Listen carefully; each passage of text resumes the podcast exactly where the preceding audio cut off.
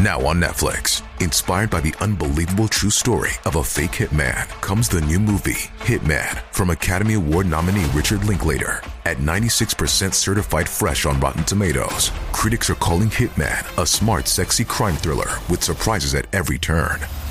Starring Glenn Powell and Adria Arjona, Hitman. Now playing on Netflix and in select theaters. Rated R. 2016年、広島県である事件が起きました。一つの社員寮の中で起きたのですが、一体何があったのでしょうか詳細を見ていきましょう。後に、本件の被害者となる S さんは、岡山県で出生します。彼は子供の時から、車が好きな少年だったそうです。その思いは、青年になっても変わることはなく、岡山市内の高校を卒業すると、日本の自動車メーカーである、マツダに入社しています。そうして採用された S さんは、広島県南区にある松田の社員寮に入り、通勤していたそうです。彼はおとなしい性格でしたが、真面目な努力家であり、ゲームが好きで、社員寮の仲間と一緒に楽しんだりもしていました。そのため、上司や先輩にも可愛がられていたと言います。そんな S さんには、一つの目標がありました。というのも、彼は働いたお金で中古車を購入しようと思っていたそうなのです。この目標を叶えるため、働いて手にしていた給料をコツコツと貯金しており、入社してから1年半ほどで100万円以上のお金を貯めることができました。しかし、S さんは中古車を購入するという目標を叶えることなく、突然未来を奪われてしまうのです。事件当日となる2016年9月14日、この日 S さんは前日の13日からの夜勤を終えて早朝に帰宅しています。そして午後3時半頃、社員寮の2階に住む別の男性が自室にいたのですが、不可解な物音を聞いたそうです。その物音は、ドンと何かを叩くような音であり、数回聞いたと言います。さらに、その物音の後には、人間のうめき声のようなものも聞こえてきたというのです。そのため、2階に住んでいた男性が、不審に思い、社員寮の職員と共に、物音が聞こえたあたりを確認することにします。物音とうめき声は普段は使用しない非常階段の方から聞こえていました。そこで非常階段を確認したところ、そこにはとんでもない光景が広がっていたのです。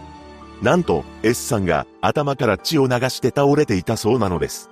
すでに彼の意識はなく、救急搬送されました。しかし、彼が二度と目を開けることはなかったのです。こうして、当時19歳の S さんは帰らぬ人になってしまいました。一体彼の身に何があったというのでしょうか警察の捜査で S さんは頭や顔に何かで殴られたような跡が複数残っていたことが確認されました。しかし、現場周辺から凶器と思われるものは見つからなかったと言います。そして S さんの自室も確認されましたが、荒らされた形跡はなかったそうです。ただ、非常階段は社員寮の屋内にあり、普段使われない場所であるため、顔見知りの人物が S さんを呼び出して犯行に及んだ可能性が高いとして捜査が進められました。そんな中、事件当日に S さんがある行動をとっていたことが判明したのです。何でも彼は夜勤を終えて自室に帰った後、寮を出て現金を ATM から引き出していたそうなのです。その金額は120万円であり、彼が中古車を買うために貯めていたお金でした。しかし、そのお金の行方がわからず、彼の携帯電話も見つかっていません。その後、ATM 周辺の防犯カメラを解析したところ、S さんが一人の男の車の助手席から降りた後に現金を引き出していたことが判明します。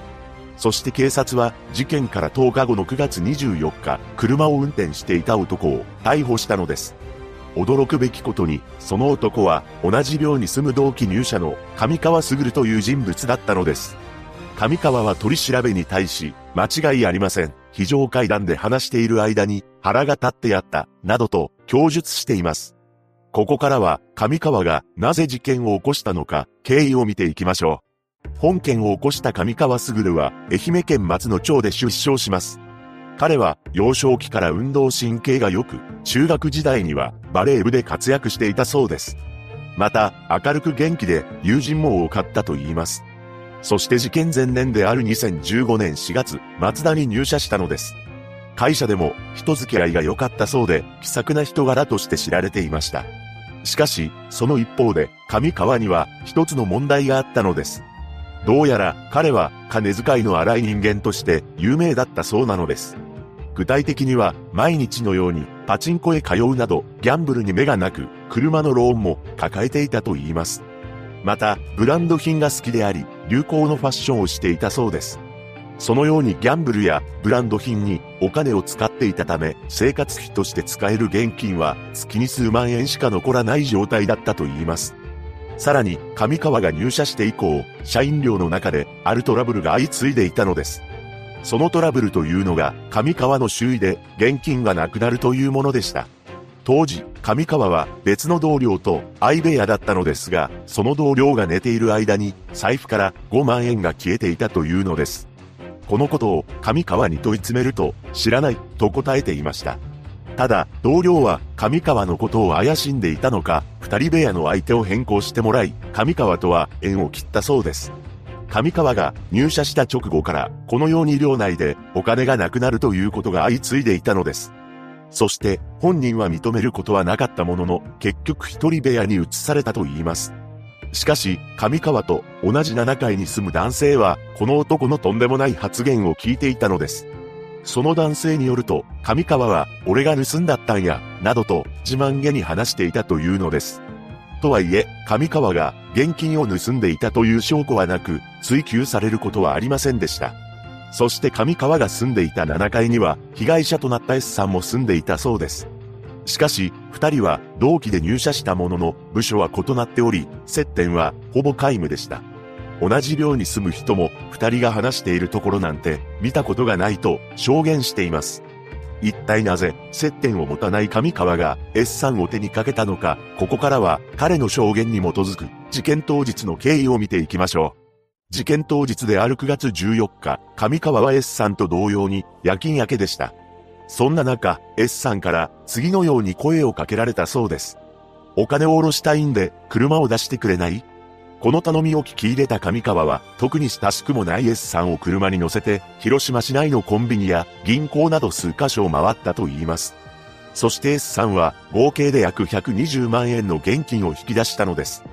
この際、防犯カメラに映っていた S さんは、特に怯えた様子はなく、店員に助けを求めたりもしていませんでした。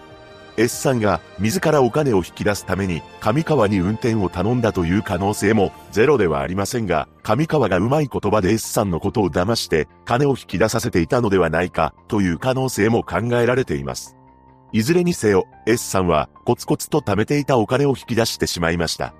そして上川によると、運転する車の中で事件の動機となる言葉を S さんがつぶやいたそうです。それは、車の中に置いていた上川の交際相手の写真を見た S さんの言葉でした。その写真を見て S さんは、上川くんなら、もっと彼女は可愛いかと思った、と、口にしたと言います。この言葉に、上川は苛立ちを覚えました。そして寮に戻り、2階の非常階段の踊り場で、その怒りを爆発させたのです。上川は S さんに拳を振り上げました。そして彼がひるんでいる隙にあるものを取りに行きます。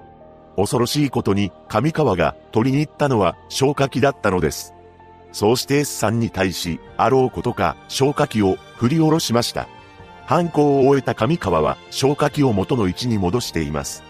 そして S さんが引き出していた現金約120万円と彼の携帯電話を奪いました。携帯に関しては近くの川に捨てたそうです。上川は事件後もいつも通りに出勤を続けて特に変わった様子は見られませんでした。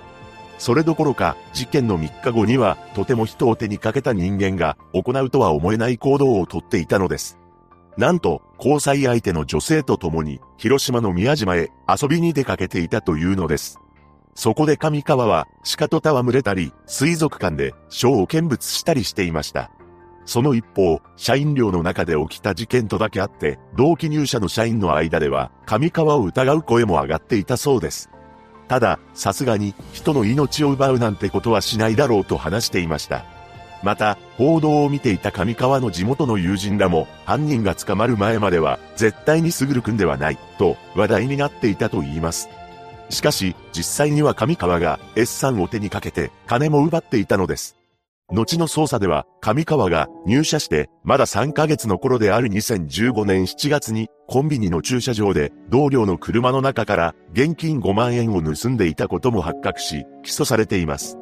その後裁判が行われており、検察側は S さんが現金を引き出していたことについては、上川が金を出すよう指示したと主張しました。そして、金欲しさから短絡的に事件に及んでおり、反省の態度が見られないとして、無期懲役を求刑しています。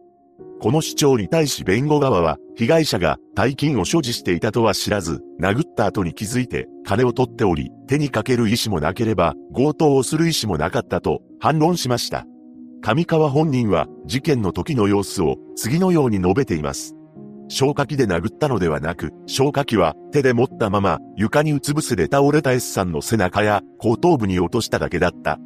法廷では S さんのご両親も意見陳述しており、涙ながらに次のように訴えました。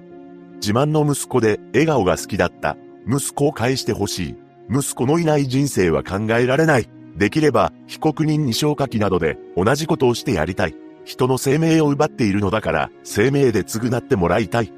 その後の判決公判で裁判長は、後頭部などの傷の形状から消火器が偶然当たったとは考えられず、強い力で意図的に加えたものだった。事件直前に上川が運転する車で複数の金融機関を回って現金を引き出していたため S さんが多額の現金を所持していたことは犯行前に認識していたとして強盗目的だったことも認め休憩通り無期懲役を言い渡したのです。